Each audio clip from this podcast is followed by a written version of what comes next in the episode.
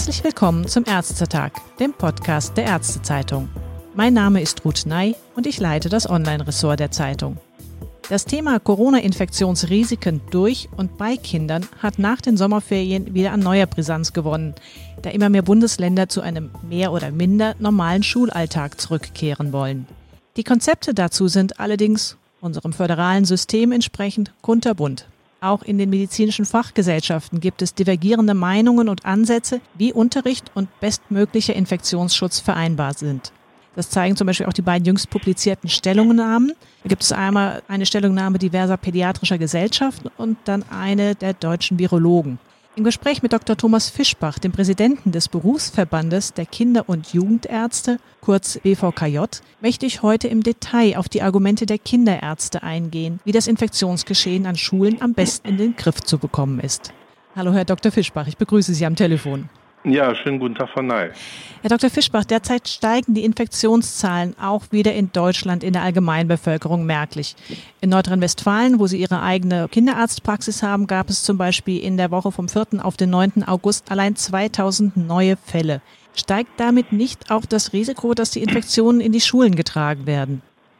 Ja, Frau Ney, wir haben ja in unserer Stellungnahme schon einmal klar gemacht, dass man eine transparente, öffentlich ausgetragene Diskussion braucht und sich darüber im Klaren sein muss, dass unter Pandemiebedingungen dieses Virus nicht von heute auf morgen verschwinden wird. Deshalb wird es immer wieder Neuinfektionen geben. Wichtig ist, dass man sie eingrenzen kann und beherrschen kann. Dass jetzt die Zahl der Neuinfektionen steigt, ist auch nicht verwunderlich. Wir testen ja viel mehr, als wir das noch vor einigen Monaten getan haben. Denken Sie alleine einmal mal an die Reiserückkehrertestungen, wo ja nach Medienangaben 2,5 Prozent der Rückkehrer wohl positiv getestet worden sind. Allerdings nur die Hälfte der Anspruchsberechtigten den Test wahrgenommen haben. Also das wundert eigentlich nicht. Und von daher muss man natürlich auch damit rechnen, dass es in den Schulen oder auch in den Kindertageseinrichtungen wieder Fälle mal geben wird. Das ist unvermeidlich. Sie haben sie ganz kurz schon auch erwähnt, die Stellungnahme. Da ist das Thema Infektionsrisiko und Schulöffnung ganz konkret bearbeitet worden. Diese Stellungnahme konkretisiert im Grunde genommen eine erste Stellungnahme, die es im Mai bereits schon mal gab von den Infektiologen, Kinderärzten und Hygienikern und die auch Ihr Verband unterstützt hat. Was sind denn jetzt ganz kurz vielleicht zusammengefasst die aus Ihrer Sicht wichtigsten neuen Aspekte bei der jetzigen Stellungnahme? Zwei Dinge sind da besonders herauszuheben. Zum einen machen wir eine Altersdifferenzierung, weil wir wissen durch inzwischen ja doch zahlreiche Studienergebnisse, dass es bei den Kindern und Jugendlichen unterschiedliche Infektionsraten gibt. Also insbesondere bis zum Alter von etwa zehn Jahren ist die Fallzahl deutlich geringer, als es dann später wieder bei den Jugendlichen ist, die sich dann hinterher auch dem Erwachsenenniveau annähern. Das Zweite, was wir tun und fordern, ist, dass es eine Risikoadjustierung gibt. Macht ja einen Unterschied, ob ich meinetwegen eine Situation habe mit einer sehr niedrigen Fallzahl in einem Einzugsgebiet oder einer hohen. Und von daher ist das natürlich alles auch ein dynamisches System. Das heißt, eine neue Lage kann natürlich dazu führen, dass man nachjustieren muss und dass dann auch Empfehlungen geändert werden müssen. Das wird sich aber nicht vermeiden lassen. Hat sich denn grundsätzlich aufgrund dieser neuen Daten etwas an Ihrer eigenen Einstellung zum Infektionsrisiko bei und durch Kinder in der Schule geändert? Nein, das hat es nicht. Es gibt auch keinen Anlass, davon abzuweichen. Das tun wir auch nicht. Wir sind nach wie vor der Auffassung, und das ist ja auch belegbar, dass eher die Erwachsenen die Träger des Virus sind. Wenn Sie jetzt mal die Presse lesen, jetzt heute las ich, schon wieder eine Schule nicht öffnet, weil eine Lehrerin positiv getestet worden ist, die dann das Kolleg dem Kollegium in Kontakt war. Das lesen wir dauernd, dass die in der Regel die Erzieherinnen und Erzieher oder eben die Lehrerinnen und Lehrer diejenigen sind, die die Infektion in die Einrichtungen bzw. Schulen tragen. Jetzt vielleicht auch im Vergleich zu der Stellungnahme der deutschen Virologen. Dort wird explizit darauf hingewiesen, dass die initial teilweise angenommene minimale Rolle von Kindern aktuell in Frage gestellt werden müsse. Ist das einfach ein unterschiedlicher fachlicher Blick auf das Geschehen, dass man so zu divergierenden Meinungen kommt? Naja, das ist in der Wissenschaft eigentlich nicht ungewöhnlich. Ne? Aber wir haben uns ja sehr viel Mühe gegeben, beziehungsweise die Autoren unseres Statements, ausgeprägte Recherche, Literaturrecherche gemacht, Studien analysiert. Und danach äh, kann man ganz klar sagen, dass die Kinder natürlich eine Rolle spielen. Die sind infizierbar, das ist ja nicht die Frage. Aber sie spielen eben und gerade insbesondere anders, als das beispielsweise bei der Grippe, der Influenza ist, eben als die Hauptspreader keine große Rolle. Das sind nach wie vor die älteren Jugendlichen und die Erwachsenen. Eine besonders große Debatte gilt derzeit vor allem der Maskenpflicht mit sehr unterschiedlicher Handhabung in den Bundesländern, die bereits mit der Schule wieder angefangen haben oder kurz davor stehen.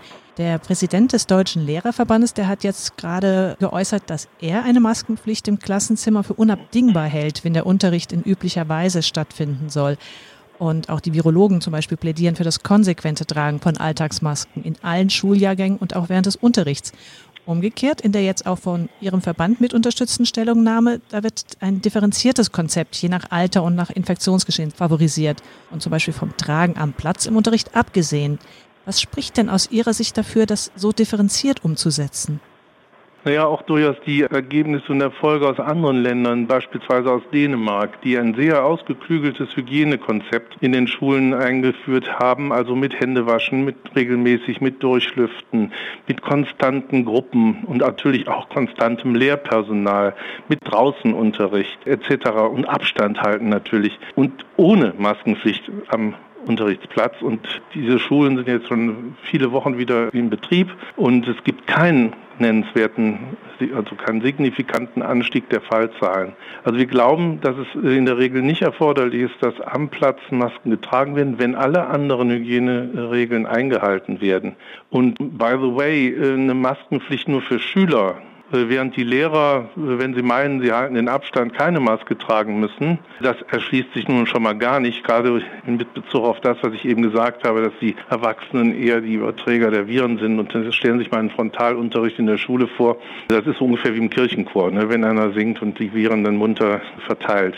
Das ist einfach unlogisch und wir haben jetzt keinen Grund, hier im Moment von abzuweichen von dieser Position.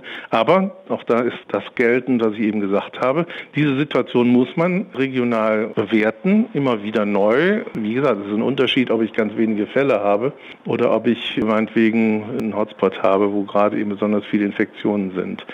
Und das ist leider Gottes in den Regelungen in Nordrhein-Westfalen zum Beispiel überhaupt nicht berücksichtigt worden. Gerade bei den Masken oder in Verbindung mit dem Tragen von Masken werden relativ hohe Anforderungen gestellt, damit die richtig und hygienisch getragen werden. Da gibt es auch ausgearbeitete Hygienepläne.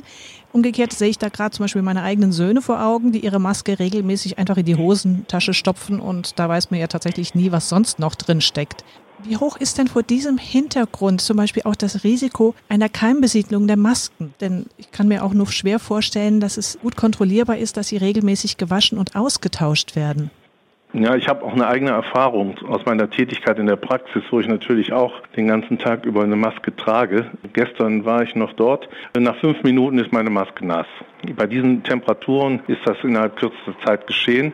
Abgesehen davon, dass es schwer erträglich ist, aber es ist vor allen Dingen eben dann auch nicht mehr ein ausreichender Schutz da. Und so viele Masken, dass man die alle fünf bis zehn Minuten wechseln kann, stehen ja nirgendwo zur Verfügung. Das ist das eine. Das andere, was Sie ansprechen, natürlich, diese Hygienevorschriften, wie man Masken tragen soll, sind ja äh, illusorisch. Ja, das äh, lässt sich im praktischen Alltag in der Schule nicht durchsetzen. Das schaffen ja die Erwachsenen noch nicht. Schauen Sie doch mal, wenn Sie jetzt im äh, öffentlichen Personennahverkehr unterwegs sind, wie die Masken da getragen werden und wie sie aufgesetzt und abgesetzt werden. Das schaffen Erwachsene nicht und das schaffen dann Kinder und Jugendliche schon mal gar nicht. Das macht wenig Sinn, also solche theoretischen Forderungen zu stellen, die man letztlich und endlich überhaupt nicht realisieren kann. Das muss man einfach hier mal anmerken.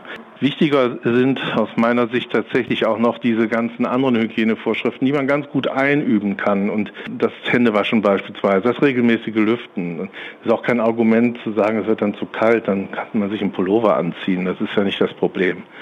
Ich glaube tatsächlich, dass das ständige Tragen der Masken nicht durchsetzbar sein wird. Ich habe jetzt auch vor allen Dingen dauernd Anfragen von Eltern, die sich da Sorgen machen. Das heißt, wir werden ja auch als Kinder- und Jugendärzte mit diesen Folgeproblemen konfrontiert, die jetzt durch eine solche Empfehlung entstanden sind. Was sind das zum Beispiel für Folgeprobleme, mit denen Sie konfrontiert werden?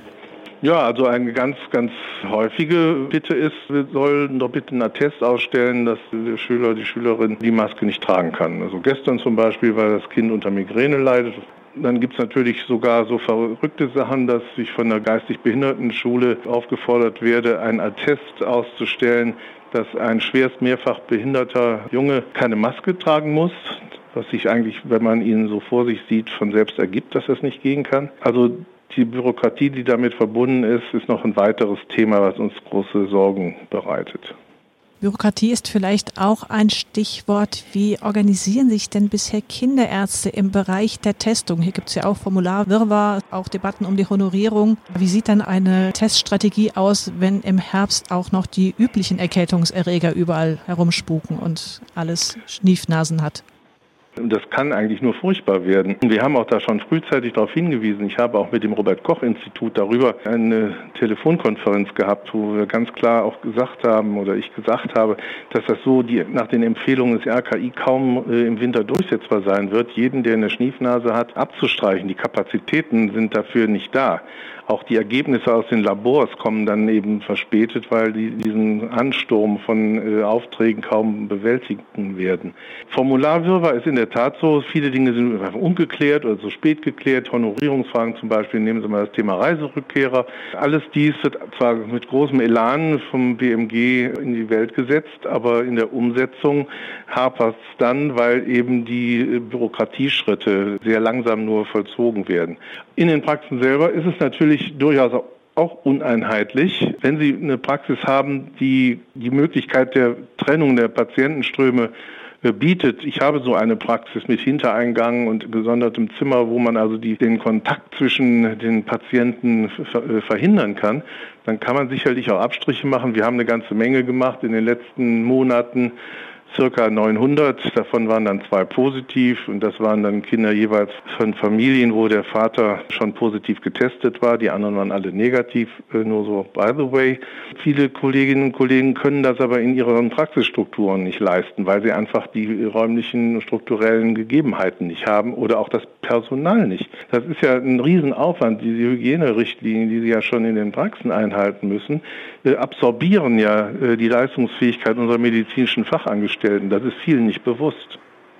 Hat Ihr Berufsverband eventuell schon im Hinterkopf eine Idee, wie die Tests bei Schulkindern mit Blick auf die unterschiedlichen Altersgruppen vielleicht sinnvoll strukturiert werden können, damit das auch zu handeln also, ist?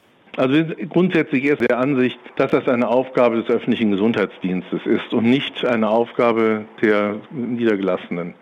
Wir haben keinen Plan A in der Tasche, der für alle gilt. Sie wissen, dass die Anforderungen ja auch in den einzelnen Bundesländern und sogar in den einzelnen Kreisen und Kommunen völlig unterschiedlich sind. Es gibt Regionen, wo extra Testzentren gegründet werden, die dann die Abstriche vornehmen. In anderen macht es doch im Wesentlichen der ÖGD. Und wiederum in anderen ist der ÖGD einfach personell nicht in der Lage, alle diese Untersuchungen durchzuführen und wendet sich dann an die niedergelassenen Kolleginnen und Kollegen. Aber wie gesagt, die Struktur in den Praxen lässt eben nicht zu, dass wir alle allen Wünschen dann aus dem öffentlichen Gesundheitsdienst nachkommen können. Und die unzureichende Honorierung tut den Rest dazu. In der Stellungnahme ist auch nochmal genauer erwähnt, wann eine Testung auf SARS-CoV-2-Infektionen im ambulanten Behandlungskontext erfolgen sollte, beziehungsweise wann er bei bestimmten Kindern nicht erforderlich ist. So aus Ihrer eigenen Erfahrung passt das ganz gut. Also ist Renorö erwähnt oder einfach nur verstopfte Nasenatmung, solange kein Fieber mit dabei ist oder selbstlimitierende Infektion von weniger als drei Tagen. Kann man diese Grenze zum Beispiel so ziehen? Naja, Sie haben natürlich immer eine Trennungsunschärfe und es wird, egal welche Regelung Sie treffen, nie gelingen, hundertprozentige Sicherheit hervorzurufen. Aber die jetzt in der Stellungnahme aufgeführten Möglichkeiten der Differenzierung halten wir für praktikabel und auch für verantwortbar. Abschließend vielleicht noch eine eher berufspolitische Frage.